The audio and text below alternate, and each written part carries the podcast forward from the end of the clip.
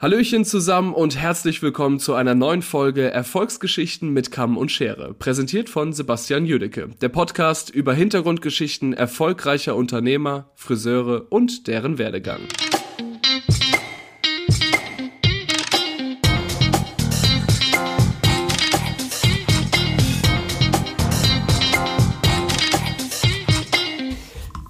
So, meine Lieben, herzlich willkommen zu einer neuen Folge Erfolgsgeschichten mit Kamm und Schere. Mein Name ist Sebastian Jüdicke und ich freue mich, heute ganz riesig euch auf diese Reise mit diesem Gespräch mitzunehmen. Ähm, bevor ich euch verrate, wer der neue Gesprächsgast ist, möchte ich mich als allererstes dafür bedanken, dass ihr hoffentlich, oder so scheint es zumindestens äh, meinem Aufruf gefolgt seid für Cutting Age, äh, für die Rubriken, in denen wir teilgenommen haben, zu voten. Bedanke mich ganz arg herzlich, ganz arg herzlich, ganz recht herzlich, ähm, weil wir haben es nämlich mit einer Koloration, mit einer Farbtransformation unter die nächsten zehn geschafft. Also vielen, vielen lieben Dank erstmal dafür. Ich freue mich total. Jetzt wird äh, jetzt wird's ein bisschen aufregend. Ähm, genau. Das dafür. Danke, danke, danke. Jetzt zu meinem heutigen Gast. Ähm, für einige wahrscheinlich gar nicht so eine bekannte Persönlichkeit oder so präsent, weil er meiner Meinung nach ein bisschen unterm Radar fliegt, ein bisschen unter den unter der öffentlichen Wahrnehmung der Friseure. Es gibt Friseure, die sind viel, viel präsenter als er. Dafür hat er aber ein unheimlich äh, tolle Bildsprache, eine tolle Farbgebung, eine tolle Formsprache. Äh, auf jeden Fall jemand, den ihr mal unbedingt verfolgen müsstet, einfach auf seiner Facebook-Seite und auch über seine äh, über seinen Education-Part, äh, von dem ich, von wem ich heute spreche, ist der Damian Dworuschka aus Darmstadt. Und ähm, ich will euch gar nicht jetzt vorab so viel erzählen über den Damian, außer dass ich mich unheimlich gefreut habe, dieses Gespräch führen zu dürfen, dass es immer wieder ein Beweis dafür ist, was für eine geile Branche wir sind, was für ein geiler Zusammenhalt unter Friseuren stattfinden kann und wie wir alle voneinander durch den Austausch lernen. Und ich freue mich so arg, dass dieses Projekt hier mit dem Podcast auch diesen Zuspruch bei euch findet, dass ihr mir schreibt, wen ihr gern mal hören wollt oder dass ihr mir schreibt, wen ihr kennt und der mal ein bisschen Aufmerksamkeit bräuchte oder äh, ja, dass ihr, dass es euch irgendwie bei der Ausarbeitung eures Konzeptes geholfen hat, die eine oder andere Geschichte, dass euch, was weiß ich, bei der Vorbereitung eurer eigenen Salongründung die Gespräche motiviert haben. Das freut mich unheimlich. Es ist so, so toll. Ähm, deswegen gleich ins Gespräch. Neue Folge. Damian, genießt es. Perfekt. Dann würde ich sagen, starten wir in unser kleines Gespräch. Ha, freue ich mich, freue ich mich, freue ich mich. Herzlich willkommen in diesem kleinen Podcast-Projekt, lieber Damian. Ich freue mich ganz arg, dass du dir äh, die Zeit genommen hast, mit mir dieses Gespräch zu führen für äh, unsere Hörer. Ähm, danke dafür erstmal. Danke dir, Sebastian, für die Einladung. Um, äh, um es wirklich auf den Punkt zu bringen, ich höre mir deine Podcasts, äh, Teile, Sendungen, ich weiß nicht, wie man das nennt, immer an und habe dann immer wieder so gesagt, warum, also ich würde auch gerne mal dabei sein, ja, cool. aber ich kann ihn, ich kann ihn doch nicht einfach anschreiben. Hast du Bock? Weil, also, ne, das macht man eigentlich nicht. Und dann war ich Samstag im Laden, nach, nach Ladenschluss mache ich so meine äh, WhatsApp auf oder meine Instagram-Seite. Ja, genau. Und guckst, Sebastian Jüdicke schreibt mich an und ich, oh krass, geil.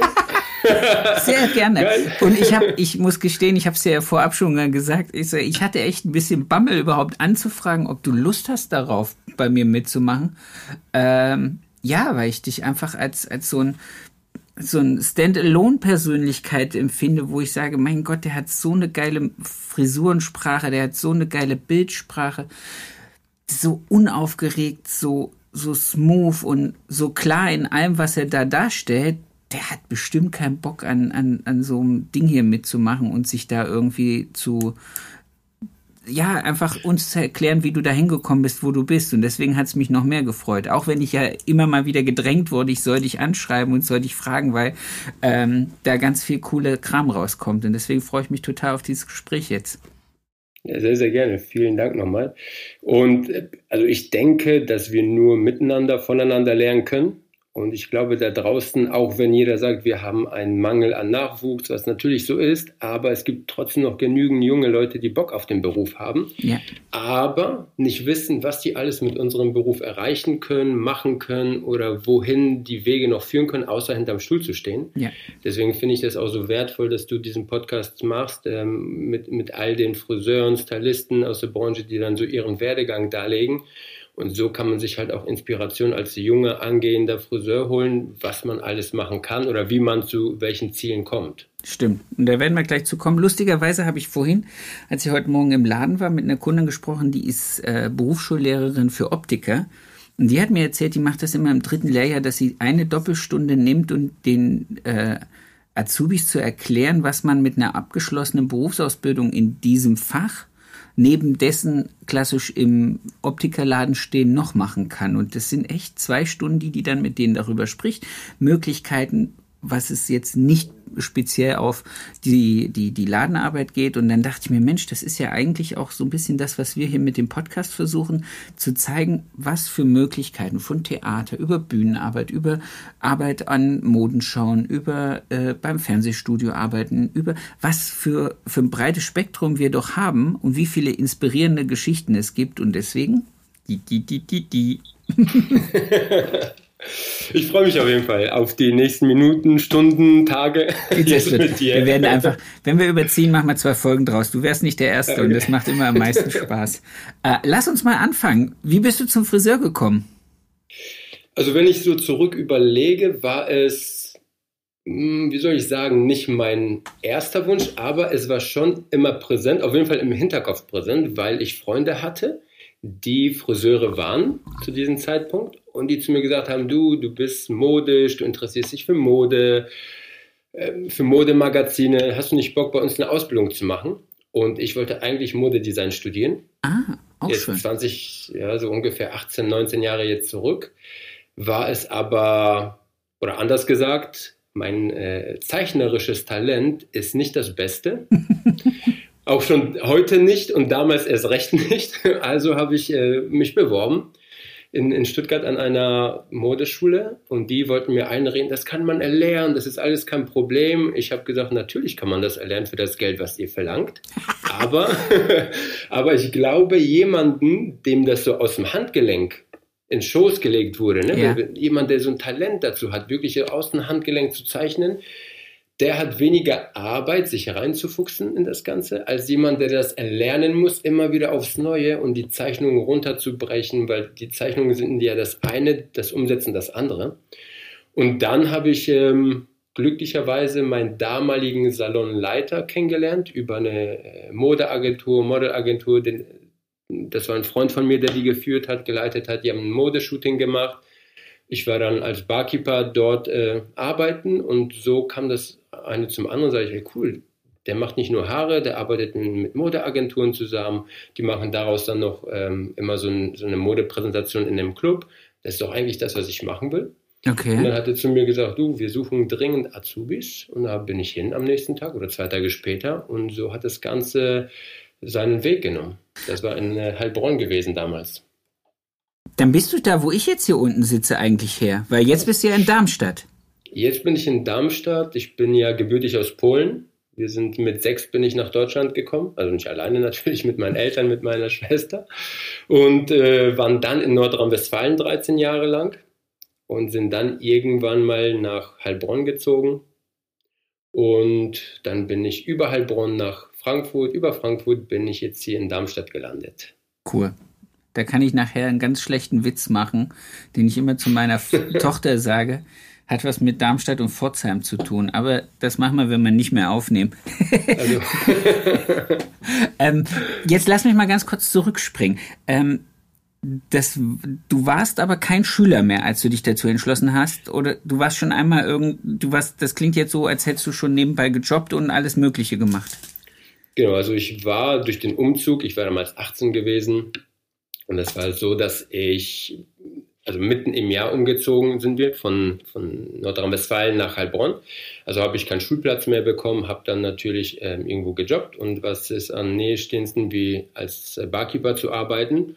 Kellner werden überall gesucht. Ne? Ja. Und dann habe ich so angefangen und habe das aber dann trotzdem noch jahrelang neben meiner Ausbildung, die dann ja ganz schnell, ich glaube ein Jahr später hatte ich dann den Ausbildungsplatz, als ich den André damals kennengelernt habe, habe ich trotzdem noch nebenbei als Barkeeper und als Kellner gearbeitet. Es ist, glaube ich, auch, also A, ist es denke ich mal, relativ große Belastung, wenn ich mir sich überlegt, so ein, so ein Ausbildungstag ist ja jetzt nun auch nicht nur die ganze Zeit rumstehen. Aber es ist natürlich auch für einen als Person ist es, glaube ich, eine ein, ein coole Erweiterung des Geistes, dann zu sagen, hey, ich habe noch einen zweiten Job, ich sehe noch eine andere Welt und ich kann vielleicht auch die eine mit der anderen kombinieren und stelle fest, was für mehr Möglichkeiten das gibt, oder? Das, das habe ich, also das ist ein gutes Stichwort, weil das habe ich genau gemacht. Also ich war oder bin nie jemand, der sich ausruht. Also ich mag es zu arbeiten, das ist keine Belastung für mich. Und ich habe tatsächlich die meisten Kunden und die meisten Gäste habe ich aus der Zeit gewonnen, als ich gekellnert oder als Barkeeper gearbeitet habe. Ich habe, äh, also wir, wir waren damals in der Ausbildung, im Ausbildungsbetrieb, wir hatten zwei Betriebe, das war bei Thomas Muth in Heilbronn, einen in der Innenstadt, der dann damals so neu aufgemacht hat, das war so eine Hair Lounge, wir hatten damals, das ist jetzt 18 Jahre zurück, bis 24 Uhr auf. DJs haben aufgelegt. Wir haben eine Bar in den Salon reingestellt, wo Freunde dann äh, als Barkeeper für die Gäste Drinks ausgegeben haben. Cool. Also war das zu dieser Zeit eigentlich so im Unterland oder in der Region so das erst, die erste Lounge-Friseur-Bar, äh, wie man das alles verbinden oder nennen mag. Und die sind dann von überall hergeströmt, die Leute. Also wir hatten so viel zu tun, wenn ich so zurück überlege, das war Wahnsinn. Cool. Und dann habe ich gesehen, wir waren, ich war der fünfte Azubi zu der Zeit. Und dann habe ich welche gesehen, die waren im dritten Layer, die haben immer noch geputzt. Dann waren welche im zweiten Layer, also die haben geputzt, weil die sich so versteckt haben vor der Arbeit an sich. Ah, okay. Ne, also nicht, weil die es nicht machen wollten, aber die haben immer gesagt, nee, das ist mir zu viel Verantwortung, nee, das ist mir zu viel. Und da habe ich gesagt, aber das möchte ich ja nicht. Also mir gefällt ja das, was ich so am Anfang gesehen habe, auch in der Woche Praktikum, die ich da gemacht habe im Salon. Und ich möchte so schnell wie möglich am Kunden arbeiten. Ich sehe ja, wie zufrieden die äh, Frauen und Männer sind, die hier rausgehen, die Atmosphäre, wie man miteinander umgeht. Und das will ich auch. Ich will mich nicht verstecken und putzen. Ja. Also habe ich äh, immer, wenn ich abends gekellnert oder als Barkeeper gearbeitet habe, das war immer von Donnerstag bis Sonntag, habe ich Visitenkarten mitgenommen, habe natürlich damals meinen äh, Chef da gefragt in der Bar, der so, ja, kein Problem, habe sogar die Toilettentür, jetzt wirst du lachen, der Frauen, mit, mit Flyern vom Salon beklebt, Geil. mit meinen Visitenkarten, dass die immer drauf, egal wo die waren, die haben drauf geguckt. Sehr cool. Ja, und das Geile ist, äh, beste Weg, Model, Modelle zu finden. Genau. Und so ist das ein, das ist tatsächlich so, aufgrund dessen, weil dann so viele gekommen sind. Ich war ja noch nicht so weit, das war ja im ersten Layer, haben wir dann Donnerstag abends immer von 18 bis 20 Uhr, so ein, oder 21 Uhr, weiß ich jetzt nicht mehr genau, so einen Modelltag gemacht, also für die Hälfte Haare schneiden.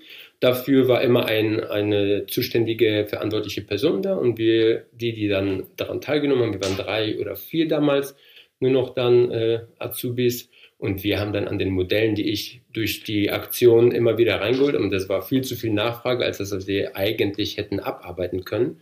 Geil. Und äh, haben dann, der, mein Chef damals, der Thomas, hat dann extra Flyer machen lassen, die ich dann noch ausgelegt habe in den Bars und so weiter. Und Über die so. anderen drüber geklebt. ja, aber, aber so nach, im Nachhinein so, äh, wenn ich so zurück überlege, das war schon geil. Das glaube ich. Das macht ja heutzutage kaum jemand. Ne? Aber, und klar, Social Media ist ja deine Visitenkarte. Aber du konkurrierst ja mit Millionen von Beiträgen jeden Tag aufs Neue. Und so diese, also wenn ich so überlege, wie schnell ich damals an Kunden gekommen bin oder an Gäste, überwiegend Frauen dann, weil ich sie auf der Darmtoilette heraus aufgeklebt habe, das war schon cool. Also es war schon äh, cool, ja. Ich glaube auch, dass, dass die Azubis heute nicht wirklich den, den für sich großen Nutzen darin sehen, ihr Instagram-Profil nicht für ihren persönlichen Kram zu benutzen, sondern das als eigene berufliche Visitenkarte zu nutzen, weil ich glaube, das habe ich schon vor ein paar Wochen mal mit jemand anderem in genau dieser selben Stelle besprochen, dass das wenn man da ein Bewusstsein für schärft in den Azubis, benutzt deine Arbeit und dein Instagram-Account, so wie es alle anderen, die über Instagram irgendwie auch eine Reichweite bekommen, um dir dein eigene Kundenklientel aufzubauen. Und ich denke, wir hätten viel weniger Probleme, dass die Jungs und Mädels Modelle finden, wenn die diesen kleinen Kniff im Kopf einfach umsetzen könnten. Das einmal, also ich habe das, die gleiche Situation habe ich äh, im Salon gerade, dass zwei, drei Mitarbeiter sagen, ich möchte meinen privaten Account nicht mit den geschäftlichen verbinden, damit die Kunden nicht sehen, was ich mache. Mhm. Ähm, du wirst ja zwangsläufig, wirst, bist, repräsentierst du ja deinen Salon, ob du arbeitest oder nicht. Auch wenn du abends essen gehst, du setzt dich irgendwo hin. Ich meine, Darmstadt jetzt, nehmen wir Darmstadt als Stadt, weil ich ja hier lebe, ja. ist ja nicht so riesengroß. Wir haben 180.000, glaube ich, Einwohner mittlerweile. Aber du hast ja drei, vier, fünf, sechs Restaurants, wo du immer hingehst oder wo alle hinströmen. Und dann sieht man sich natürlich, irgendwann mal ist man bekannt, dann kennt man sich und immer Smalltalk. Also repräsentierst du ja auch deinen Salon nach außen hin, ob du deinen Instagram-Account, das versuche ich dir ja zu sagen, ob du den privat lässt oder geschäftlich mit der geschäftlichen Seite verbindest, achten trotzdem die Gäste oder die Kunden darauf, wie du dich verhältst. Also, ja. ne, zwangsläufig. Ob du dich daneben behältst, weil du vielleicht einen zu viel gebechert hast und so weiter, dann, ja, das ist halt so. Das war früher nicht anders. Ja. Zu, zu meiner äh, Barzeit. Da habe ich schon mal Rüffel auch bekommen, aber ich bin immer noch hier. Also so, so geschadet hat es mir nicht. Aber ich finde auch, ähm, in der heutigen Zeit sind die Salons oder die Saloninhaber genauso wie jetzt Geschäftsführer vielleicht auch eine Pflicht für die Mitarbeiter. Pflicht hört sich so nach müssen an. Aber es gibt schon Wege, einen Salon-Account aufzuteilen, dass man sagt, du hast, keine Ahnung, Damian bei Intercoiffeur Petrelli, Ramon bei Intercoiffeur Petrelli, ne? Sandra, dass du praktisch Mitarbeiter-Accounts machst. Das macht ja auch der Michi Jung in Hamburg sehr, ja. sehr gut, wo jeder Mitarbeiter das macht. Das macht der Maher sehr, sehr gut. Und so schaffst du ja auch in, in einer kurzen Zeit eine extrem große Reichweite, wo ich finde, die jungen Nachkommen Friseure, die wir jetzt angesprochen haben, sich viel mehr damit identifizieren können, mit dem Beruf oder auch mit dem tun, als wenn die das selber machen müssen. Ja, und es hat es, die, die Professionalität, seine Arbeit so zu positionieren, dass man hinterher einen Mehrwert raus hat. Also das ist diese, diese, dieser Gedanke. Und das finde ich ich hoffe, dass das über solche Gespräche vielleicht auch in dem einen oder anderen Azubi so ein bisschen was lostritt, die halt sagen, ich will nicht nur mit dem Besen neben den Stylisten stehen, sondern ich will auch aus diesem Schatten raus, ich will auch meinen mein Kundenstamm aufbauen, ich will wachsen und ich will auch kreativer arbeiten. Aber das passiert automatisch, Sebastian, weil ich habe es ja selber erfahren, Jungstylistin, die Interesse hat, die macht, die interessiert sich, die Luisa, die damals bei uns gearbeitet hat, viel für Extensions als Beispiel jetzt. Ja. Und dann sagt die, äh, darf ich das äh, vorher, nachher posten? Na klar darfst du das. Auf unserer Seite, für dich natürlich, du sollst sogar, nicht du darfst, du sollst. Und äh, dann, ja, darf ich das jetzt auch machen, weil ich habe jetzt ein bisschen Leerlauf. Ja, ja, klar, mach das direkt. In die Stories rein, verlink uns, verlink dich, verlink sogar deine Kundin. Und dann kommt die, oh, guck mal, ich habe schon fünf Likes, oh, guck mal, da kommt schon die erste Anfrage. Also sobald auch Reaktion, Content entsteht mit bisschen äh, Kommentieren, Likes, dann werden die automatisch auch motivierter. Ja. Und das Wichtigste ist, auch wenn nichts kommen sollte, trotzdem dran zu bleiben. Ja. Ne, das heißt ja nicht, dass dein Beitrag schlecht ist, ähm, aber vielleicht ist es zur falschen Zeit hochgeladen worden. Ne? Das ist ja ein Riesenthema, das äh, ja. füllt natürlich auch Stunden. Ne? Aber das, das ist ja auch, ähm, das ist so der stetige Tropfen höht den Stein. So. Du machst das, du bleibst dran, du machst das, du bleibst dran und irgendwann kriegst du eine Resonanz, du kriegst ein bisschen Leute, die dir zuhören, die dir jetzt mal um das Thema hier, was wir gerade machen, das habe ich ja auch einfach nur gestartet, weil ich gedacht habe, das ist interessant. Vielleicht interessiert es außer mich noch fünf andere Leute, aber es scheint dann doch noch eine Handvoll mehr zu sein. Aber das war ja von vornherein auch nicht abzusehen und deswegen einfach machen, machen, machen, machen. Und irgendwann kommt eine Riesenwelle an äh, Rücklauf zurück, wo man auf einmal denkt, oh, guck mal, das scheint ja doch zu funktionieren, da scheint es Interesse für zu geben. Und hey, jetzt habe ich Kunden, jetzt habe ich Modelle, jetzt kann ich auch mal was ausprobieren. Sehr schön. Definitiv, auf jeden Fall. Sehr cool. Die Kontinuierlichkeit ist halt ähm, so das Wichtigste bei allem. Ne? Also nicht nur bei Social Media, auch bei unserer Arbeit jeden Tag. Dass ja. du kontinuierlich auch vielleicht auch mal deine Arbeit selbst reflektierst. Also was ich gerne mache, ich gucke die mir gerne an, wenn die aus dem Salon rauslaufen. Wir haben so eine Galerie als Salon, also komplett aus Glas auf zwei Ebenen. Wenn du oben stehst, also in der ersten Etage, dann siehst du die über, wir sind an so einem kleinen Marktplatz, dann siehst du die und dann sagst du, ja, gut, Sieht schön aus. Okay, danke. Sehr cool. ne, danke. Ja, und jeder hat so einen kleinen Zettel dran, wie dieser Knopf im Ohr, weißt du, wo dann hinten Damian dran steht oder Blond-ID. So, ah, da ist wieder einer von meinen Haarschnitten. Sehr, sehr cool. Lass uns mal weitergehen. Ähm, Du hast dann da deine Ausbildung abgeschlossen. Bist du noch mhm. da geblieben oder hast du dann die große Reise begonnen? Ich bin, also mein, mein Ziel war es, und ich hatte nämlich in der Ausbildung sehr viel Glück gehabt, weil mein Chef damals, der Thomas, Trainer war. Ich habe damals ähm, die Einblicke Backstage schon gehabt, schon ab dem ersten Layer. Cool. Und ähm, habe dann gesehen, wie sowas funktioniert. Ne? Also was, was es außerhalb des Haare schneidens hinterm Stuhl oder Haare färben, stylen, hochstecken, alles noch gibt da draußen. Ähm, in Las Vegas Shows, in LA, in London bei der Alternative Hair Show, in Frankfurt damals auf der Messe, in Düsseldorf, damals gab es noch einige Messen in Leipzig und Rostock und so weiter. Ne? Und da habe ich zu ihm gesagt, du, ich will da unbedingt mit. Und er hat mich auch äh, überall mitgenommen, fast überall. Da, wo er mich nicht mitgenommen hat, da, weil er gesagt hat, ich muss dich ein bisschen bremsen, habe ich so, okay, dann zahle ich mir mein Ticket selber und dann fahre ich selber dahin. Nimm mir Urlaub dafür und fahre ich dahin. Geil. Und äh, damals habe ich dann äh, für Paul Mitchell gearbeitet und ähm, habe auch so gelernt. Und der Thomas war damals auch Trainer. Und äh, ganz schnell, die Amis ticken ja ein bisschen anders ne, als wir. Die Amis sind ja so, wer schon mal mit Amis ge, äh, gearbeitet hat und die sehen, dass da ein junger, motivierter Friseur da ist oder Stylist oder was auch immer, die nehmen dich gleich mit dazu und zeigen dir und lassen dich machen. Und das war so ähm, mein, ja, so, so die, die Welt hat sich so für mich geöffnet weil ich gesehen habe, boah, das alles kannst du sogar machen, auch wenn du nur in Anführungsstrichen Friseur gelernt hast. Das will ich unbedingt. Und damals war unser Außendienstmitarbeiter, weil ich dann zu ihm gesagt habe, der Bernd, Bernd, wenn ich fertig bin, will ich nach Europa raus und will rumreisen. Da sagt er, halt mal die Füße still, Junge, mach erstmal deine Ausbildung zu Ende. Sag ich, ja, du willst immer viel zu viel auf einmal. Da sage ich, nein, aber mich interessiert das alles. Ne? Ich darf ja da mitreisen, da und ich sehe ja, wie die Menschen oder wie die Friseure arbeiten. Ja. Und ich will das alles auch irgendwie nicht nur über zwei, drei Tage miterleben. Ich will das auch mal richtig vielleicht selber ausprobieren in den Salons. Und das war so eigentlich, deswegen habe ich auch weiterhin die, ähm, die Barkeeper-Karriere oder Kellnerarbeit äh, beibehalten, um das Geld zu sparen, um danach, wenn ich dann aufhöre nach der Ausbildung oder ne, aufhöre zu arbeiten, mir das finanzieren zu können, das Reisen und dort äh, eine Wohnung oder Apartments, wie auch immer, bezahlen zu können. Und das war eigentlich mein Ziel.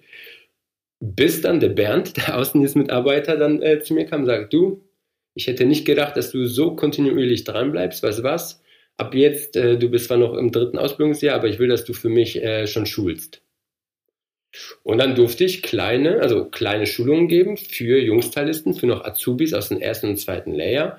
Und da ging es darum, Farbeinschulungen, Schnittschulungen, Styling-Schulungen, Washhouse Experience, also alles, was im Waschbereich, äh, ne, wie wie, wie kann ich die Kundin in dem ersten wirklichen Servicebereich zufriedenstellen, wie kann ich ein Erlebnis schaffen.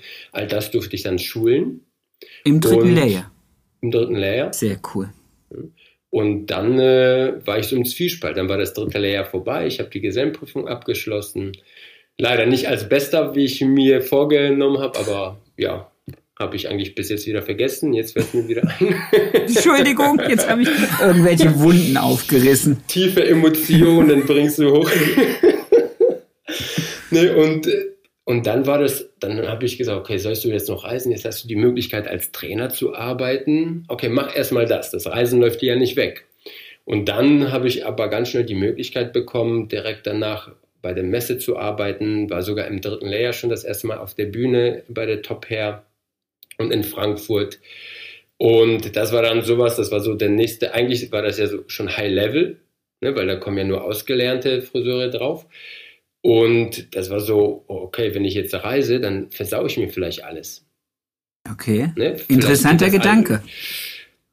Anders, wenn ich reise, wenn ich mehr Erfahrung, ah ne, ich mache erstmal das Reisen, ich lasse das Reisen erstmal sein und mache da weiter. Und da kam immer mehr Schulung, immer mehr Schulung dazu. Und dann ist das Ganze gewachsen und bis dann, ich glaube, ein Jahr später, genau, da war, das war dann ein Jahr nach der Ausbildung oder zwei Jahre ungefähr so. Dann wurde ich ins äh, amerikanische Team äh, berufen und habe da für den Angus Mitchell äh, in Amerika arbeiten dürfen für die äh, für das Jahresevent. Das äh, Global Gathering war das damals und da kommen alle weltweiten Friseure zusammen und da habe ich da im Team arbeiten dürfen und das war dann immer in Las Vegas Und das war dann halt nochmal sowas, wo ich sage, okay, krass, gut, dass ich dabei geblieben bin, dass ich, äh, so wie der Bert gesagt hat, geh Schritt für Schritt, ne? mhm. nimm nicht den Aufzug, nimm die Treppe und alles andere kommt von alleine. Und er war so mit ein Mentor, ähm, weil er auch schon extrem viel Erfahrung im Vertriebsbereich hat, aber auch viele Sachen gesehen hat und der Friseurbranche seit Jahrzehnten auch treu war und der ja schon vieles miterlebt hat. Und das war so also jetzt im Nachhinein, ist so ein, vielleicht so ein, ein, zwei Prozent in mir drin, wo ich sage, trotzdem hätte ich das gerne gemacht, aber ich bin vollkommen happy, dass ich den äh, Weg eingeschlagen habe und dass ich dran geblieben bin. Weil ähm, ich will nicht sagen, was wäre wenn, weil das ist vorbei. Und so denke ich auch nicht. Aber das hat mich, glaube ich, dahin gebracht. Glück mitunter auch. Ne? Wie man so sagt, zur richtigen Zeit am richtigen Ort. Ja. Aber ich glaube, aus Glück kannst du beeinflussen, indem du ehrgeizig bist, indem du äh, zielstrebig arbeitest und ständig, ständig selber an dir auch arbeitest. Dann kommt nicht immer alles von alleine, aber es ergeben sich schon Möglichkeiten, ja. die du dann ergreifen kannst. Ich glaube, es gibt so ein Sprach, äh, Sprachwort, Sprichwort, ähm, das Glück ist mit den Tüchtigen. Und ich glaube, dass das auf diesen, auf diese Tatsache hin beruht, dass sobald du mit Leidenschaft irgendwas machst und kontinuierlich machst, so wie wir es eben gesagt haben, das mit den Instagram-Account oder mit dem Podcast, irgendwann gehen da einfach Türen auf. Entweder weil sich dein Mindset verändert oder einfach weil es so sein muss. Und das ist, glaube ich, auch das, was, was dem entspricht. Also wenn du da dran bleibst und arbeitest und arbeitest, dann triffst du einfach irgendwann auf Leute, die was zu entscheiden haben. Und wenn du in dem Moment gut bist, dann, dann geht eine Tür auf oder es geht die nächste Tür oder wie du gesagt hast, Stufe für Stufe. Eine Etage nach der nächsten. Sehr, sehr gut. Oder der, oder der Sebastian ruft dich irgendwann mal an oder schreibt dir und macht einen Podcast mit dir. Ja, genau. Wie hat es der Enrico gesagt? Oprah ruft an und dann dachte ich, okay, das ist jetzt ein bisschen übertrieben.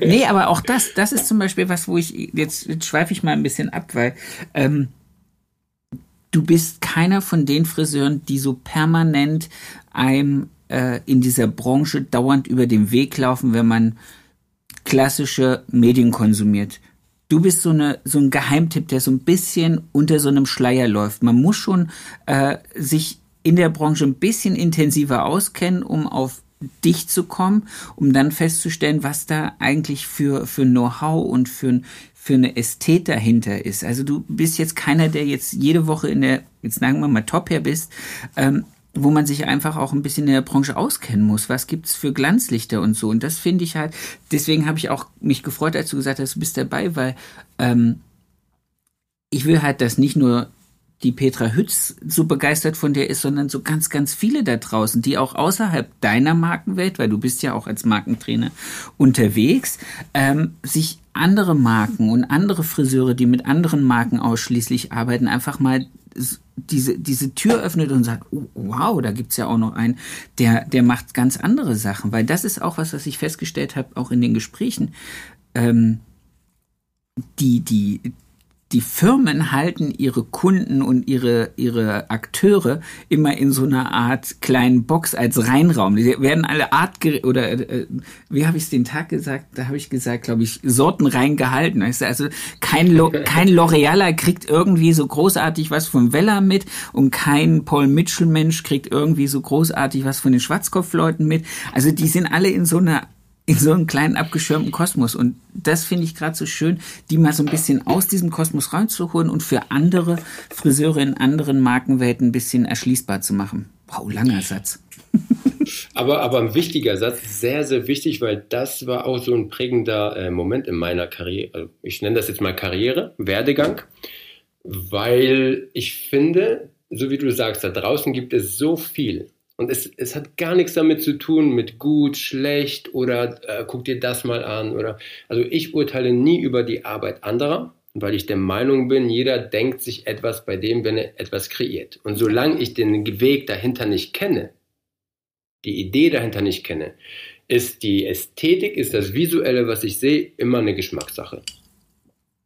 Und so wie du sagst, ob der Podcast dir vielleicht nur gefällt oder zehn anderen oder tausend anderen, ja, das ist immer eine Geschmackssache. Ja. Andere können auch sagen, Damian, eine Rede zu viel oder zu langweilig, zu eintönig. andere sagen, wow, der hat eine angenehme Stimme. Ne? Also deswegen urteile ich nicht darüber. Aber ganz, ganz wichtig ist es, nicht nur, finde ich, für die jungen Friseure, die wir am Anfang angesprochen haben. Allgemein, wenn du sagst, du möchtest vorankommen. Und ich glaube, das Vorankommen ist ganz, ganz wichtig. Um so eine persönliche Entwicklung immer stetig beizubehalten, ist mal nach rechts und nach links zu gucken. Das hat doch nichts damit zu tun, dass ich fremd gehe. Das hat, ja, ja, ich, ja, ist so. Ja, aber, Gut, dass aber, meine Frau jetzt nicht da ist. aber, aber das Lustige ist, die, die Marken machen das, glaube ich, um, um, äh, um, weil sie Angst haben, dass das äh, auf der anderen Seite das Gras bei einer anderen Firma grüner ist als bei ihnen. Weil ich, ich bin der Meinung immer, wenn du zufrieden bist mit dem, was du hast, dann kannst du nach rechts gucken, nach links, nach hinten, nach vorne, du kannst da drüber hinweg gucken dann holst du dir Inspiration, Anregungen. Ja. Aber warum soll ich denn etwas äh, wechseln, wo ich sage, du, ich bin, ich kann meine Kunden damit sowas von happy machen, meine Kunden lieben das, die sind so zufrieden. Dann passiert doch gar nichts. Nee. Aber der, weißt du, der Friseur, also ich, und das habe ich ja selber erfahren, deswegen äh, sage ich, ich, ich bin sogar dafür, dass man rechts, links mal guckt, auch mal sich freie Trainer vom Markt holt. Ja? Wir haben jetzt auch als Camon-Team den Maher für uns geholt, einfach um zu sehen, weil ich glaube, also ich weiß es nicht, ich, ich glaube, er ist einer der erfolgreichsten oder sogar jetzt der meistgebuchteste Trainer gerade in Deutschland. Könnte sein, ich weiß es nicht, aber der ist ja jede Woche auch unterwegs. Ne? Und ähm, die Art und Weise, wie er unterrichtet, ne, wir als Trainer kriegen ja auch manchmal so einen Tunnelblick. Ja, klar. Oder als Freelancer. Einfach mal sich einen frischen Input zu holen. Wie, wie erklärt er Dinge? Also jetzt nur als Beispiel mal, ne? Ähm, aber da gibt es ganz, ganz viele, die super, super äh, Output die geben können. Und deswegen ist es gar nicht mal verkehrt, mal auch in Podcasts reinzuhören, sich mal Tutorials anzugucken, einfach um zu sehen, was passiert da draußen. Ja. Und vor allem als Freelancer oder Trainer ist es extrem wichtig. Also ich komme gerade heute auch aus einer Schulung, die ich gegeben habe einfach zu wissen, was gibt es da draußen für Marken und wie funktionieren diese. Ne? Also weil, weil so bin ich halt stärker auch in dem, was ich tue. Das stimmt, das ist cool. Und es ist wie, wie in diesem ganzen Gespräch ein Sammelsurium an Erfahrungen, aus dem man dann wieder neue Kreationen machen kann oder aber auch für sein für seinen eigenen Schulungsweg, andere Ansprache, andere Performance, andere Schwerpunkte. Schwerpunkte heute im Salonschulungsbereich sind ganz andere, wie als ich vor, was weiß ich, sechs, sieben, acht Jahren angefangen habe, Produktschulung für Schuhe Mura zu machen. Da wollten die Leute was ganz anderes wissen.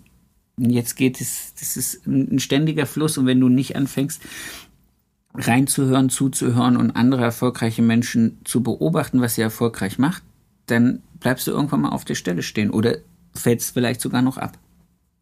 Definitiv. Und Stillstand ist Rückgang, ne? Heißt ja. das so? Ja, ja. Ne? Stillstand ist Rückgang. Und das habe ich ja selber gemerkt, wie ich gesagt habe, ich war ja auch in dieser, so wie du schön sagst, Box gefangen. Und ich dachte, geil, ich bin in Las Vegas. Ich durfte ein Fotoshooting in LA, LA machen, was dann global ähm, in, in den Zeitschriften gewesen ist. Ne? Da war ich auch, das war, wie alt war ich denn da? 26, 25, oh. sowas. Und das sind so Dinge, wo du sagst, oh geil, es gibt nichts Geileres wie das. Ne? Ich darf hier so viel machen und jedes Jahr, wie gesagt, nach Vegas reisen, da, dahin, dahin, nach London, auf der Messe arbeiten. Und das war auch geil. Und ich war auch, also jetzt rückwirkend betrachtet, schon gefangen in dieser, in dieser Welt was überhaupt nicht schlimm war, weil ich extrem viel gelernt habe, wie gesagt, und ich äh, tolle Menschen kennengelernt habe, die mich auch gepusht haben. Weil das ist ja auch nochmal so ein anderer Punkt. Du kannst so viel Motivation haben, so viel Engagement haben, so viel Antrieb haben, wie du willst. Du brauchst trotzdem irgendwo noch jemanden, der dich so ein bisschen mitzieht. Weil sonst ist es ganz, ganz schwer. Also wie du auch gesagt hast, die Branche ist zwar klar oder groß, aber doch klein. Ja. Und äh, du kennst die, äh, du kennst die öffentlichen Medien Gesichter, die, die sehr, sehr oft oder jeden Tag zu sehen sind durch Instagram Stories oder ja, Facebook. Aber es gibt auch viele, viele, die gar nicht, die, die gar nicht so das ähm, Willen, nee, Wille ist vielleicht falsch, die gar nicht so affin trotz allem noch damit sind oder auch gar nicht die Zeit haben oder sich vielleicht auch nicht trauen, sich so live zu, äh, zu zeigen. ne? oder die Stories ähm, jeden Tag irgendwie nach außen hin ähm, sich per Story zu zeigen. Und die brauchen dann schon auch irgendwo eine führende Hand, finde ich, dass man äh, die richtigen Leute auch mal trifft, dass man sagt, komm, du hast so viel Talent und äh, du bist, du bist so ehrgeizig, nimm dich da mal mit. Ja. Das ist ja, das, das ist, ist glaube ich, auch die Frage, die sich ganz viele junge Friseure stellen. Wie komme ich denn überhaupt dahin an diesem Punkt? Also wie, wie, ich sehe immer diese, diese Friseurgötter da oben auf den Bühnen, auf den, äh, auf den Zeitschriftenmagazinen oder über die spricht man, von denen hört man, die sind bei der Fashion Week. Äh, wie werde ich das? Und dann kommt ganz klar der, der, der Entschluss zu sagen, du brauchst, du musst dich selbst darstellen können auf diesen ganzen Social Media Plattformen. Aber du brauchst doch irgendwie so diesen kleinen von außen, jemand, der dich zieht und sagt, okay, und jetzt nehme ich dich mit, weil ich finde, äh, das, was du machst, deine Qualität ist so, so geil und du läufst so ein bisschen zu sehr unterm Radar von denen, weil die anderen alle über, über dich überscheinen. Deswegen nehme ich dich jetzt mit auf diese Reise und du kannst mit auf der Bühne stehen und so und so kennst du, lernst du wieder Leute kennen und kommst vielleicht auch in die, in das Glück, dass die Presse dann auf dich aufmerksam wird und dir zeigt, hey, über Damian müssen wir auch sprechen. Ja, und das war ja auch damals so bei mir, die ich meine, die, wo ich für Paul Mitchell gearbeitet habe, die, die Gurus und die langjährigen Trainer, die haben wahrscheinlich auch mein Talent erkannt und haben dann gesagt, okay, also laut Feedback damals habe ich auch öfters gehört, wenn du so weitermachst, dann äh, wirst du erfolgreich und so weiter und setzt dich auch in der Branche durch. Und äh, die haben mich auch so ein bisschen mitgezogen. Das ist das, was ich sage.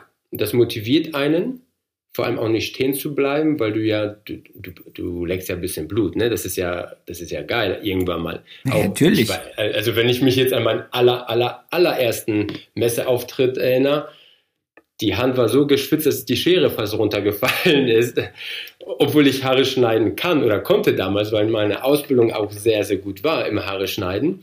Und äh, aber trotzdem, ne, das ist nochmal eine ganz andere ist, äh, Athletik, da auf der Bühne zu stehen, wenn Menschen vor dir stehen, zu schneiden und zu sprechen. Das ist keine private Unterhaltung oder lässige Unterhaltung mit ja. einer Kundin im Stuhl.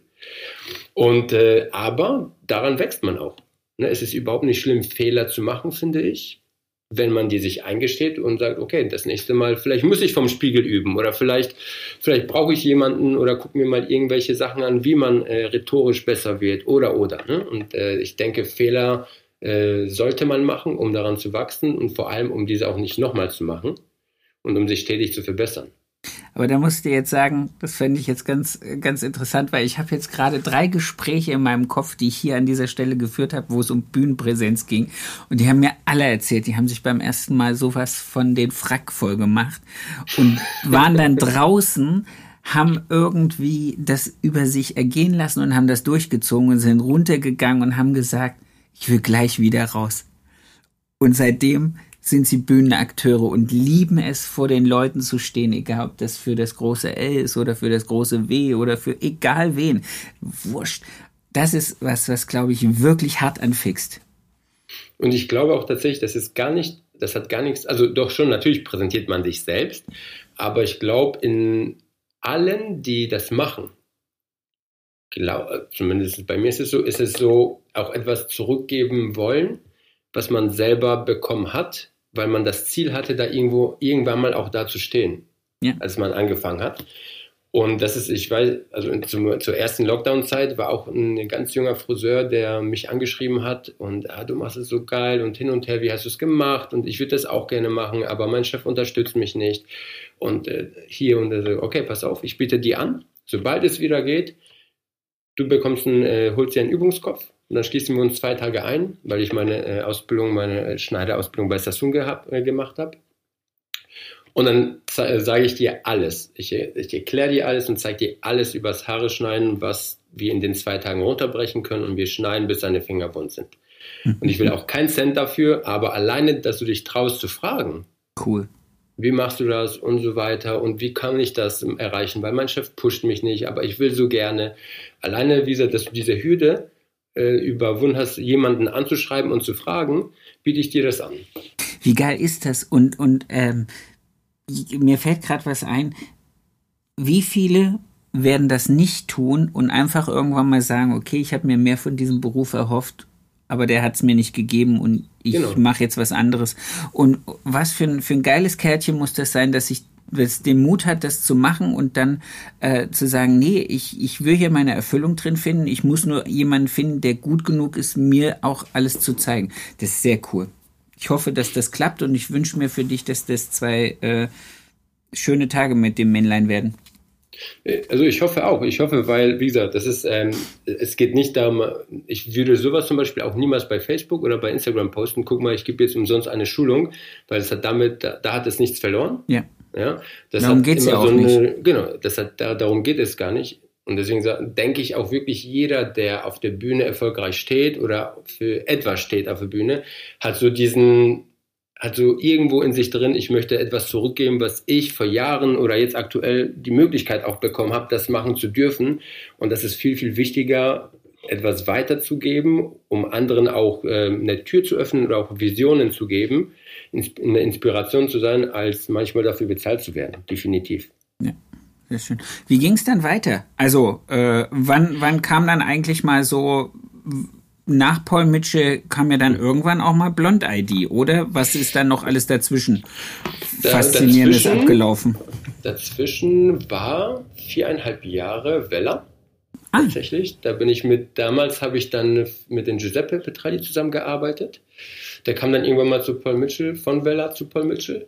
Und dann sind wir von Paul Mitchell zu Weller und haben dort oder da, das war so mitunter ein Wendepunkt, weil ich ja gesagt habe, vorher war ich in so einer Box. Mhm. Und ich würde lügen, wenn ich sage, ich war hoch erfreut, dass wir gehen. Aber im, Nach im Nachhinein betrachtet habe ich gesagt, war das wirklich der größte, mit der größte Wendepunkt in dem Ganzen, weil da habe ich tatsächlich gelernt, Open Mind zu sein. Also wirklich äh, offen für Dinge, die von außen kommen. Nicht nur das, was wir machen, ist gut, sich die Branche im Ganzen zu betrachten. Was gibt es da draußen? Wer macht was? Was sind wirklich die ähm, Global oder die, die ja, Global Player in Deutschland? Ne? Wer ist da aktiv? Und das war gleichzeitig aber auch die Zeit, weil davor habe ich acht Jahre Haare geschnitten. Also ich habe natürlich auch gefärbt. Ja. Aber damals bei Sassoon hat man mir gesagt, das, was du heute lernst, kannst du erst in zehn Jahren umsetzen. Hä? Was ich nie, für, ja, genau, hä? Genau, das war meine Antwort, hä? nicht, dass du nicht Haare schneiden kannst, aber dieses, dieses individuelle, abgestimmte, technische Arbeiten auf die verschiedenen Kopfformen, Knochenstrukturen und so weiter und so fort, was es da alles gibt beim Haare schneiden, ja. das so individuell mit einzelnen Sektionen und Unterteilungen so runterzubrechen, dass du für die Kunden oder den Kunden wie so einen maßgeschneiderten Anzug kreierst. Diese, genau deswegen habe ich mich so auf dieses Gespräch gefreut. So geil. und, und so nach sechs Jahren habe ich das tatsächlich verstanden. Irgendwann mal habe ich dann äh, nochmal so darüber, ne, so alte Unterlagen gefunden. Da sage ich, genau deswegen hat er das gesagt, was ich, so wie du, hä? Was erzählte da? Ich schneide doch Haare. Was, was, was, was soll ich zehn Jahre jetzt warten oder acht Jahre? Ja. Aber es ist tatsächlich so, dass du irgendwann mal die Routine der Basis bekommst, die Basis miteinander verbunden hast. Das ist noch lange nicht das Ende und dann irgendwann mal so weit bist, dass du von alleine kreierst. Und dieses Verständnis für Formen, für Formgebung, für Strukturen hat mir dann wirklich geholfen in dem nächsten Schritt bei der Welle, weil ich, weil da wurde die Farbwelt für mich so interessant. Ja, der Giuseppe kommt ja aus der Farbwelt und mit denen habe ich dann äh, den Schritt zu Vella weiterhin gemacht. Und da haben wir für die ganzen ähm, Color Club Sachen gearbeitet. Wir haben die ganzen Tourneen sind wir da gefahren, zweimal im Jahr und haben, und da hat sich so eine komplett neue Welt für mich eröffnet. In der Zeit hast du aber komplett als Freelancer gearbeitet oder warst du ne, direkt bei im Salon? Ah, okay, auch im Salon. Im Salon und dann als Freelancer. Also immer, ich war immer von Anfang an im Salon tätig, plus die Freelancer-Tätigkeit. Habe dann die ganze interne Ausbildung bei der Vella durchlaufen, also alles, was mit dem Thema Haarfarbe zu tun hat. Haarschnitt musste ich nicht mehr machen, weil das schon dazugehörte oder gehört. Und habe dann das Glück auch gehabt, äh, mit so Menschen zusammenzuarbeiten wie Josh Wood oder mit Peter Dawson, der ja leider nicht mehr da ist. Und das sind ja so Visionäre gewesen äh, oder Farbgurus da draußen, die die, wenn die reden, die müssen keine Haare anfassen, aber wenn die über eine Sache reden, über Haar, in dem Fall über Haarfarbe, du kriegst Bilder in deinen Kopf, du, du hast einfach Bock loszulegen und zu arbeiten. Cool. Und da habe ich gesagt, okay, ich will genau auf diese Schiene jetzt aufspringen. Ich habe dieses, du musst jahrelang warten, bis du es umsetzen kannst, verstanden und verinnerlicht und kann jetzt umsetzen. Und jetzt konzentriere ich mich komplett auf die Haarfarbe. Und dann, äh, ja, und dann äh, hat so das Ganze bei Villa seinen Lauf genommen. Das waren dann viereinhalb Jahre. Ich habe da extrem viel gelernt, habe noch so einen richtigen Schub, also Entwicklungsschub hinter mir gehabt. Und habe da, war dann komplett angefixt von Haarfarbe. Komplett. Bis heute, bis jetzt, bis gerade eben. Ja, geil. Aber du machst im Salon beides. Du schneidest ich im Salon, ja, ich mache im Salon beides. Herren so gut wie gar nicht und 90% Blondinen.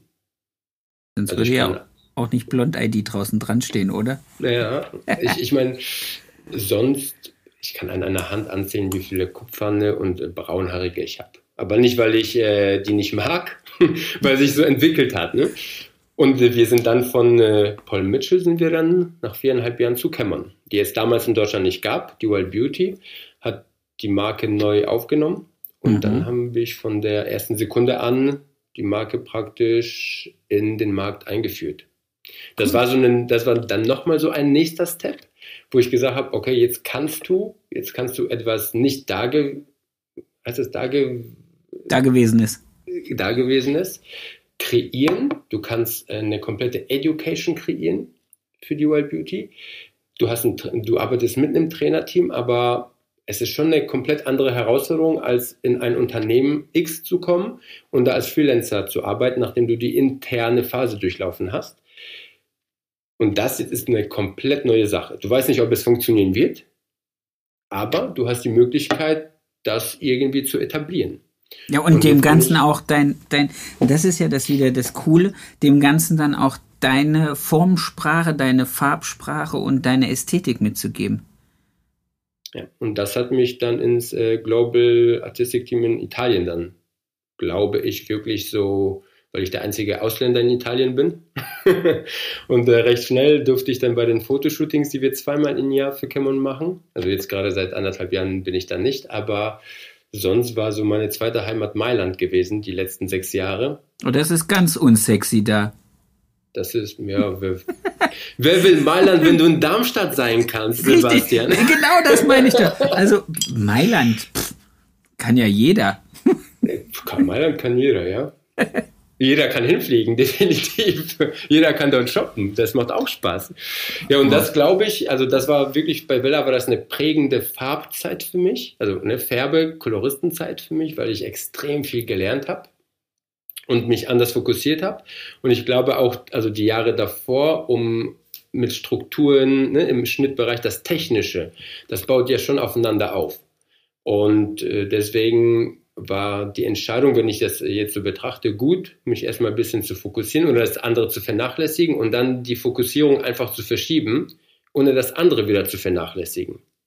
Ja, ist wie Fahrradfahren. Wenn du einmal Fahrradfahren kannst, dann kannst du es. Wenn du einmal Haare schneiden verstehst, ja. dann verstehst du den Hintergrund. Natürlich kann jeder sagen, ja, ich schneide Haare nach Gefühlen. Das geht. Es ist nicht falsch oder nicht richtig. Ja, aber ich finde schon, es gibt Unterschiede zwischen Te Technik und so ein Baucharbeiten. Ja. ja. Und das war für mich immer wichtig, wenn ich etwas, bis heute, wenn ich etwas mache, möchte ich es auch verstehen und möchte es vor allem auch weiter erzählen können, warum oder so den Sinn dahinter, warum ich das mache. Und das hat nie abgerissen, im Gegenteil, ich bin also, wenn man, wenn ich einen riesen Nach Nachteil, ne, wenn man eine schlechte Eigenschaft hat, ist es die Ungeduld, wenn ich auf viele, wenn ich auf Sachen zu lange warten muss, wenn es zu langsam vorangeht, okay. dann ist es so eine innerliche Unruhe in mir, das kann ich nicht. Ich muss immer einen Wandel haben, ich muss nach vorne und Neues ausprobieren und und und. Geil.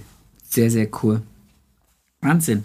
Ähm, du gibst jetzt aber auch unter deinem eigenen Logo und unter deinem eigenen Label Seminare, oder? Wenn ich das richtig gesehen habe, habt ihr so eine drei Stufen Blond Salonservice Weiterentwicklung. Ist, ja, ist fast. Also die, das Blond-ID, was du gerade angesprochen hast, das ist aus der Farbzeit entstanden und ganz schnell, als ich so in diese Farbwelt eingetaucht bin, war so blond das, was mich am meisten fasziniert hat. Weil es auch am schwierigsten ist. Ja, aber auch vielseitig mittlerweile. Ne? Also gut, zehn Jahre zurück jetzt, wenn du zehn Jahre zurückdenkst, hättest du zu jemandem gesagt, Granny Hair oder Apricot Rosé, hätten die dir einen Vogel gezeigt. Heute kommen, ja, heute kommen die mit Bildern von Pinterest oder von Instagram, so möchte ich die Haare haben. Und das ist ein Rosé, das ist ein Apricot, das ist ein leichtes Flieder. Also die Möglichkeiten oder die Vielfältigkeit im Blondbereich ist ja Absolut. direkt visuell sichtbar. Ja. Und das hat sich extrem verändert.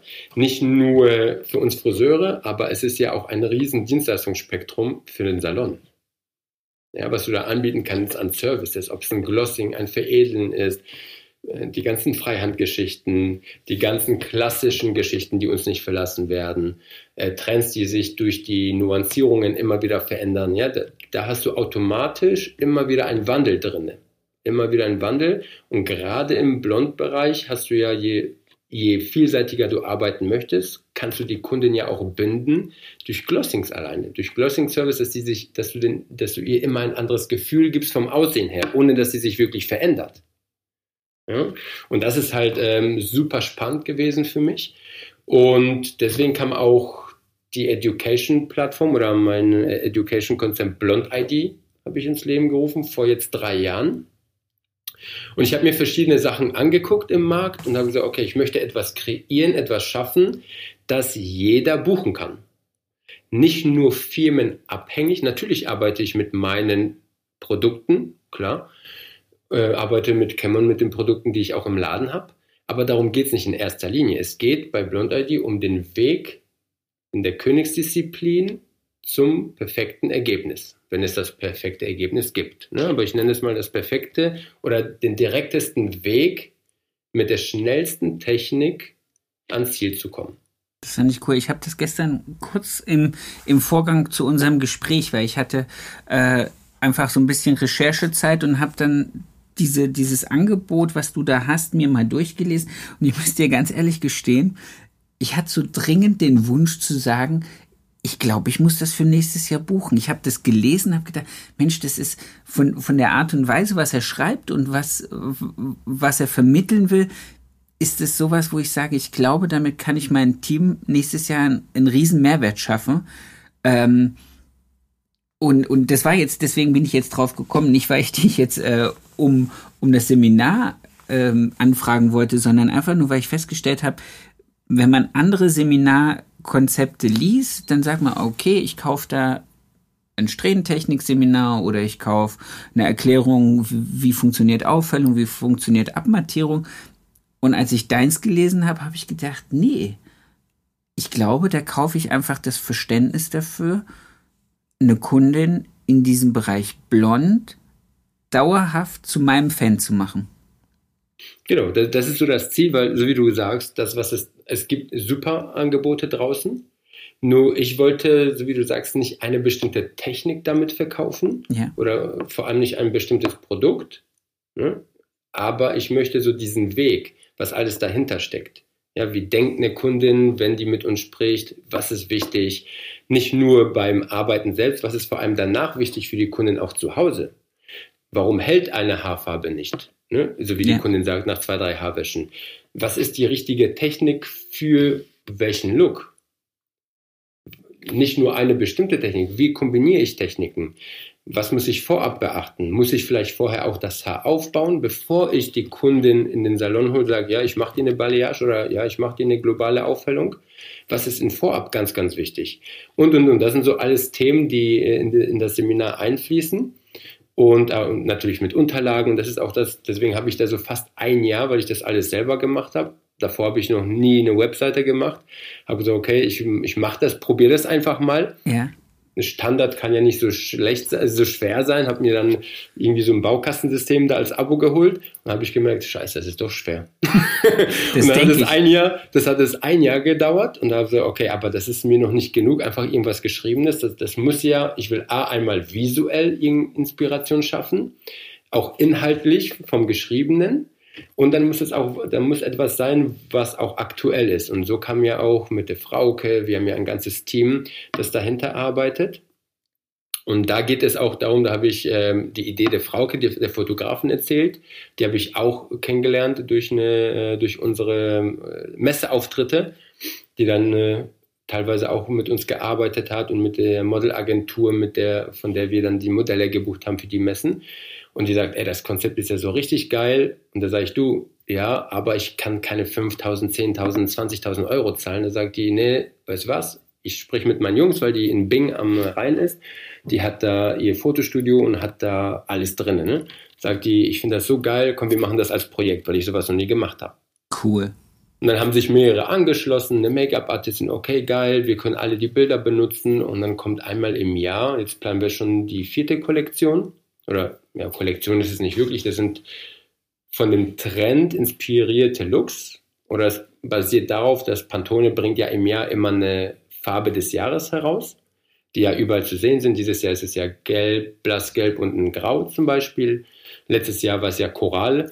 Und aus diesen Pigmenten entsteht dann praktisch, aus, diesen, aus dieser Jahreshaarfarbe entsteht diese Look-Kollektion. Ja. Runtergebrochen auf den Salonalltag, das äh, immer so vier, vier Looks, dass du diese Looks auch in deinem Salon oder Techniken oder auch Farbkreation äh, auch anwenden kannst. Deswegen ist das nichts Avantgardistisches. Es soll trotzdem so ein etwas, ich mag Farben, die besonders, die edel, die, die aussehen, wenn du dir die anguckst, was ist denn da passiert. Gleichzeitig aber im Seminar zu zeigen, dass es eigentlich ganz leicht ist, mit den richtigen Techniken dahin zu kommen, es aber kompliziert, vielseitig und besonders aussieht. Sehr Und das, das ist äh, Blond ID. Das Lustige und, ist, ich, ich muss dir jetzt reinkrätschen, weil ja, ich, gerne. ich äh, ich habe diese, diese, diese Kollektion gesehen mit dem Choral vom letzten Jahr und habe mich allen Ernstes vor mein äh, Shade Secure Regal gestellt und habe mir überlegt, welche Varianten an Tönen müsste ich verwenden, um dahin zu kommen. Und jetzt, wenn ich dir beim Reden zuhöre, ähm, auch diesen Werdegang mit diesem Kolorationsding vier Jahre lang, da steckt so viel, so viel mehr dahinter als nur ein bisschen mit Farbe spielen. Diese, dieses Verständnis für Koloration, dieses Verständnis von nicht nur, wie sieht der Farbkreis aus und was sind die Gegenfarben und was muss ich irgendwie verwenden, sondern auch so diesen ganzen Part, was passiert im Haar Schicht für Schicht, wenn ich so arbeite. Das ist so faszinierend, also, es ist so faszinierend, dir dabei zuzuhören und diese, das dann mit den Bildern, die man von deiner Arbeit hat, übereinander zu legen und zu wissen, da steckt in jeder einzelnen Strähne äh, so viel Überlegung, dass die Farbe dann wirklich auch so rauskommt und da sitzt, wie es ist, ich mir finde es faszinierend. Und wichtig ist, wichtig ist zum Beispiel auch, dass also alles, was du siehst, ne, bei mir auf blondid.com, ist nicht keine Filter über die Haarfarbe gelegt. Ne? Das ist mir persönlich extrem wichtig oder auch bei meiner Salonarbeit, die ich äh, auf meinem Instagram-Account habe, bei Damian Foruschka, ist alles, was ich hochlade. Ich kann natürlich nicht alles hochladen, weil manchmal das Licht nicht gut ist. Mein Handy, ich habe gestern erst aussortiert, das ist, das ist äh, abgestürzt. Da dachte ich, oh Gott, bitte nicht. Über 12.000 äh, Haarbilder drauf. Ich wollte es eigentlich wollte ich es bereinigen, aber irgendwie ist es dann abgeschützt, egal, nur so nebenbei. Aber ich, natürlich kann ich auch nicht jede Arbeit posten, weil dann, wenn ich zu Hause dann abends bin und gucke, sage, okay, da ist es, da ist das Schatten zu groß, da, jetzt könnte ich einen Filter drüber legen oder irgendwie ja. künstlich aufhellen, mache ich aber nicht, weil, und das ist mir auch ganz wichtig, äh, den Teilnehmern zu sagen, ihr müsst halt gucken, ihr müsst euch draußen die Bilder angucken die, der Laie, die Kundin, die das sieht, sagt, ich möchte so aussehen. Du aber doch als Friseur, als Fachmann, als Kolorist weißt, okay, weiß-blonde, weiß-blonde Haare, schneeweiß, kannst du kaum erzielen. Ja. Mit dieser Struktur. Das weiß die Kundin vielleicht mittlerweile, weil die aufgeklärter sind. Aber deswegen verwende ich keine Filter, um keine Illusionen zu schaffen, was du schaffen kannst, ich dann genau im, im äh, Workshop bin und gebe ein Blond-ID-Seminar und so wie du sagst, die gucken durch meine Fotokollage, damit ich möchte genau das. Ja, aber sieht, dass, dass das nicht eins zu eins gleich ist, wissen wir, weil, ne, ne, aber es muss schon identisch sein. Ja? Und deswegen äh, bin ich kein Fan von Filtern bei sowas, von wirklich äh, schönen, natür natürlichen oder echten Aufnahmen. Das Einzige, was ein bisschen äh, retuschiert äh, ist, sind, sind die Augenringe meiner Modelle. Nein, Spaß.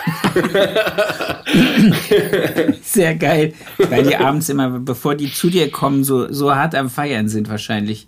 Na klar, die müssen, die müssen mich ertragen zwei Tage lang.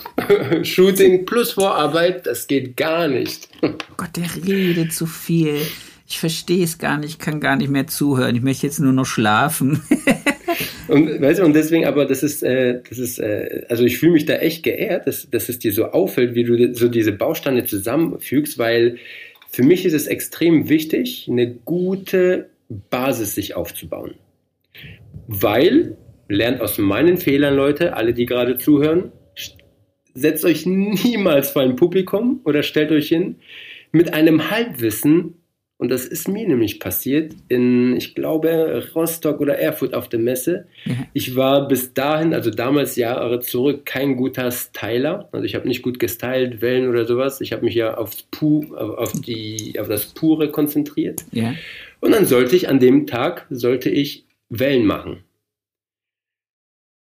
Das waren keine Wellen, das waren irgendwie Kanten, das waren Treppen, das waren keine Ahnung, was das war.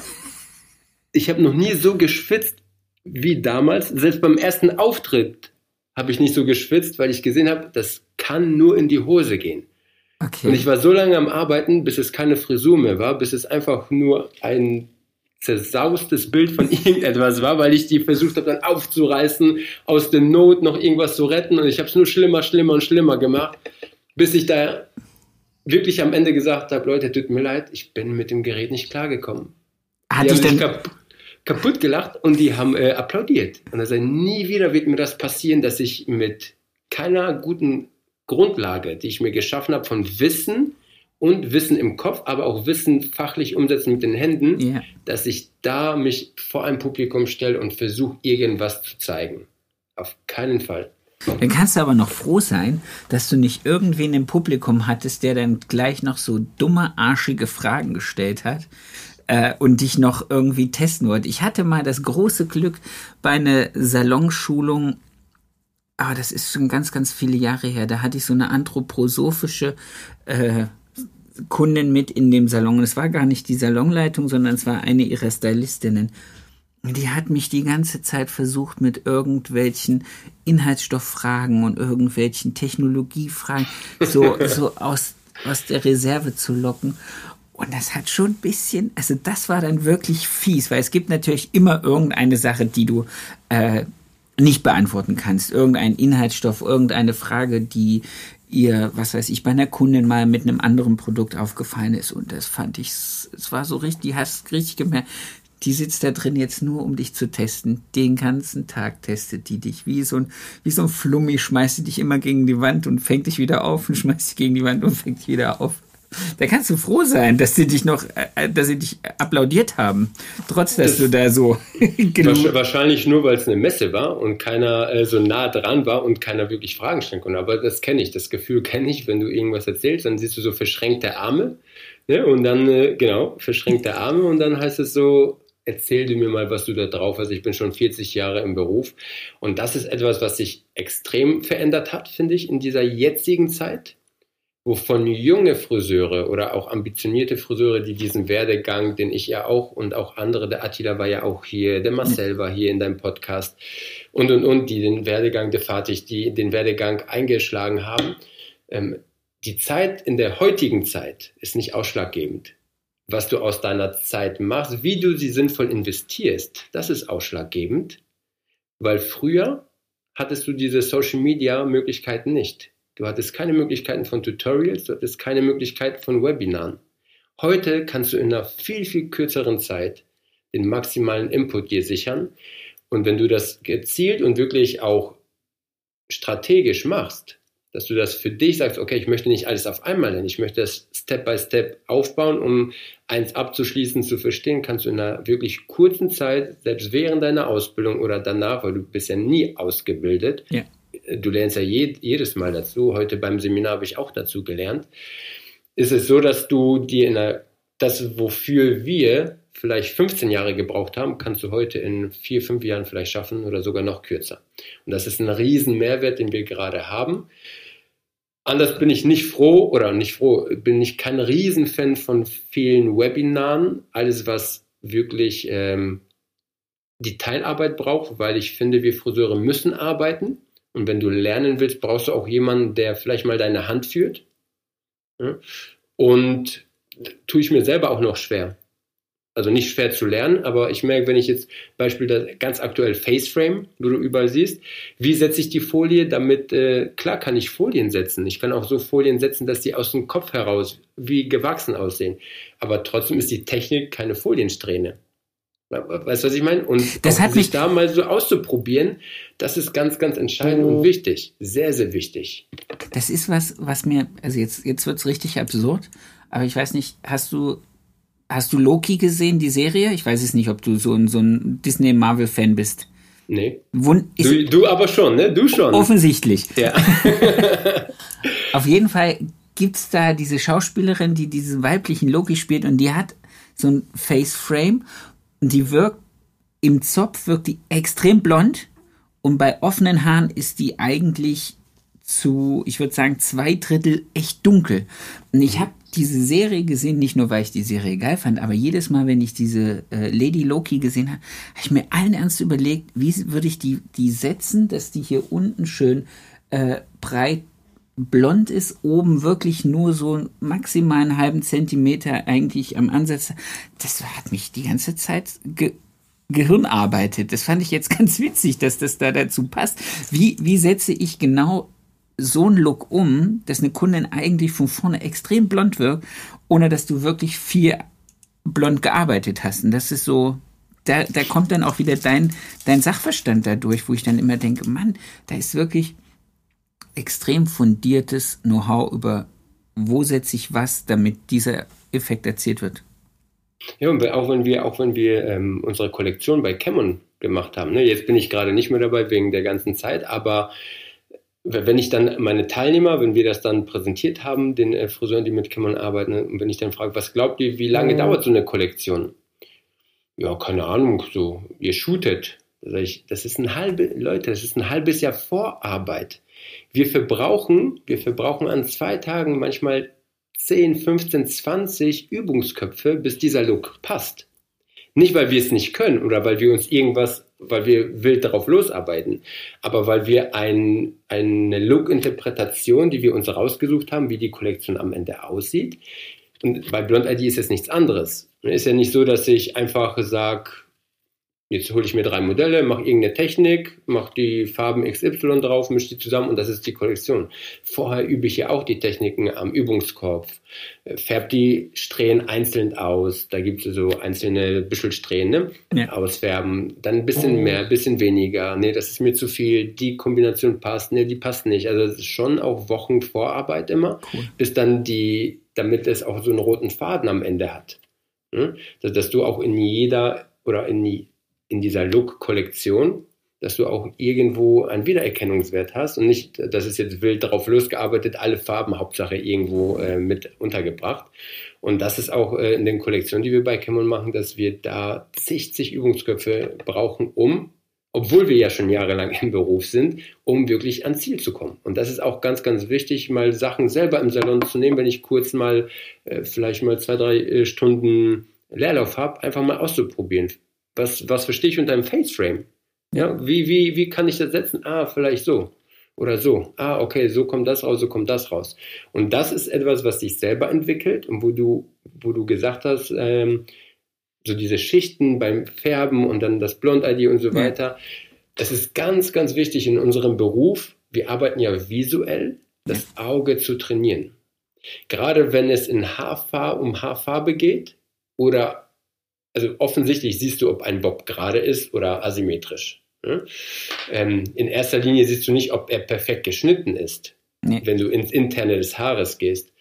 Aber du siehst mit einem Blick, und wenn nicht du das siehst, dann sieht es deine Kamera vom iPhone oder vom äh, egal was. Ja. Wenn du versuchst, deine Haarfarbe zu fotografieren, ob es schöne Übergänge sind oder ob du leichte Spots drin hast, die du so mit dem Auge nicht wahrnimmst. Ne? Aber so kannst du, je mehr du ausarbeitest, also je mehr du selber trainierst und Sachen probierst, Mischungsverhältnisse, äh, verschiedene Farbnuancen miteinander zu kombinieren, um, für, um verschiedene Pastelltöne zu kreieren. Ja. Umso mehr trainierst du, sensibilisierst du dein Auge für Feinheiten, gerade im Thema Blond, weil da durch die Breite du ja viel, viel mehr visuell direkt wahrnimmst. Und das ist auch etwas, was dich selber zum, ich sage nicht zum besseren Koloristen macht, aber wo du ein Farbverständnis irgendwann mal entwickelst, wo du direkt unterscheiden kannst und wenn du dann Haare siehst, eine Ausgangssituation und siehst, was die Kundin wirklich haben möchte, direkt in deinen Kopf anfängt, okay, das brauche ich, das brauche ich, das brauche ich, das brauche ich. Ja. Aber das finde ich cool. Du hast eben gesagt, wenn du, wenn du Zeit hast, nimmst du dir einen Übungskopf und, und machst das.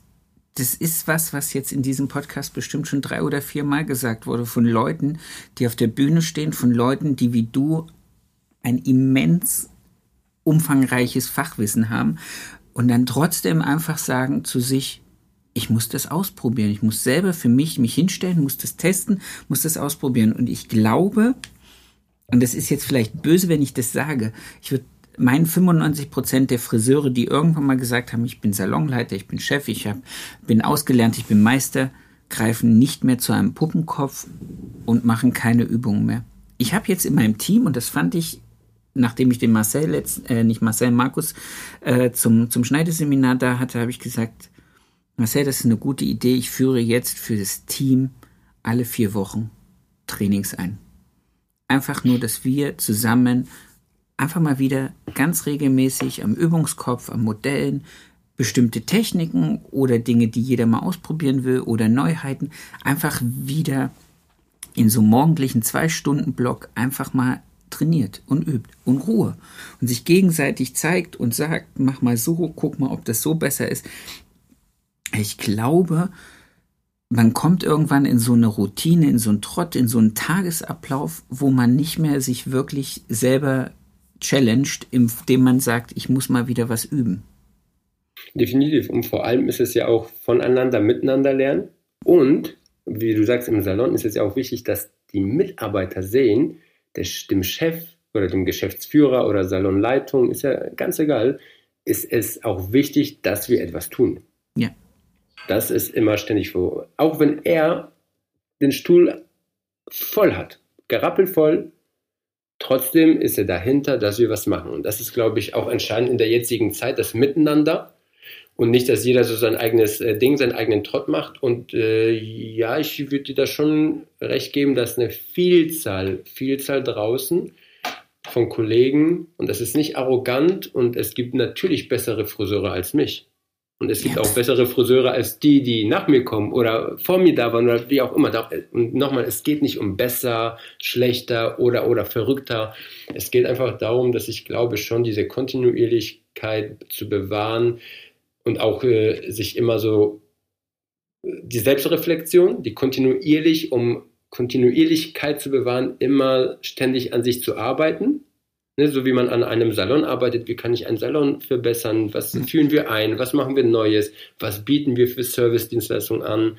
Äh, auch so im, im Education-Bereich, weil Education ist doch das, was uns Friseure am Leben hält am Ende. Ne? Und das ist das, wovon, was auch die Mitarbeiter motiviert, dass, dass die auch untereinander zeigen, oh, guck mal, wie ich es gemacht habe und guck mal hier und guck mal da.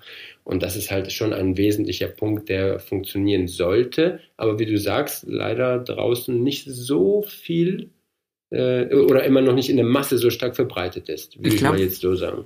Ich glaube nicht mal, also ich, ich meine das jetzt nicht mal böse, wenn ich das gesagt habe, genauso nicht, wie du das gesagt hast. Ich glaube einfach, dass, dass unser Alltagstrott uns irgendwann mal so, so einen Riegel davor schiebt und man sagt, ob ich jetzt den, den, die zwei Termine da ausstreiche und mit denen übe oder die arbeiten alle, dann äh, ist es lukrativer, wenn nachher die Kasse klingelt, als dass ich das mache. Oder wir haben so viele Kundenanfragen, ich finde gar nicht die Zeit, weil ich muss jetzt schon, habe Überstunden, ich schiebe und, und habe so einen langen Terminvorlauf oder eine lange Warteliste. Aber ich glaube, und das ist mir eher auf den, aus dem Thema heraus, praktisches Weiterentwickeln, aber auch für den Friseur im Team äh, immer wieder so einen Anschubs zu geben und zu sagen, ähm, was war der Grund? Also ich habe jetzt zwei Neugänge, eigentlich drei Zu Neuzugänge, die irgendwo weggegangen sind nach vielen, vielen Jahren des Salons. Also die eine ist 15 Jahre da gewesen, die andere war 10 Jahre in einem Salon.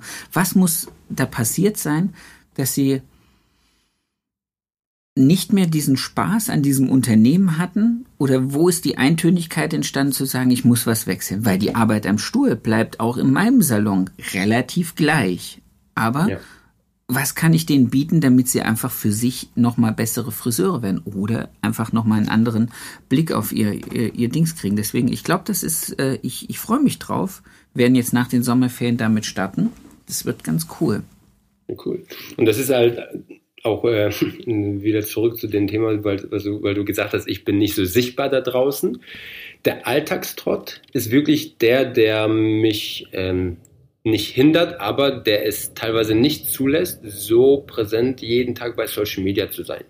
Ich versuche das schon äh, jeden Montag, wenn ich unterwegs bin oder Sonntag und Schulung gibt, das regelmäßig zu machen. Manchmal wollen sie auch die Salons nicht. Ne? Ich möchte nicht, dass gefilmt wird oder sowas. Ne? Das muss man respektieren oder auch akzeptieren, klar.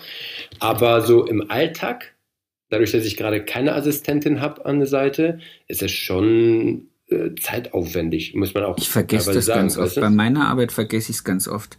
Oder so, weißt du, und dann komme ich nach Hause auch und das ist jetzt keine Ausrede, weil ich da sage, man muss ständig daran arbeiten und dann habe ich auch zwei Kinder zu Hause und dann will ich natürlich auch Zeit mit meinen Kindern verbringen, ne, ja. die ich ja äh, zehn Stunden am Tag nicht sehe, weil ich zehn Stunden im Salon stehe morgens und von morgens bis abends. Von dem her äh, ist es schon ist es immer so ein Zwiespalt. Wann, wie viel mache ich? Wichtig ist, denke ich, auch da wieder kontinuierlich, regelmäßig was zu machen, dass du nicht verschwindest. Aber na klar, ähm, die Global äh, Social Media Player, die machen das ja täglich, täglich, täglich. Aber eins darf man ja auch nicht vergessen, dass viele sich auch da Hilfe holen oder wenn es im Team zum Beispiel gemacht wird. Ne?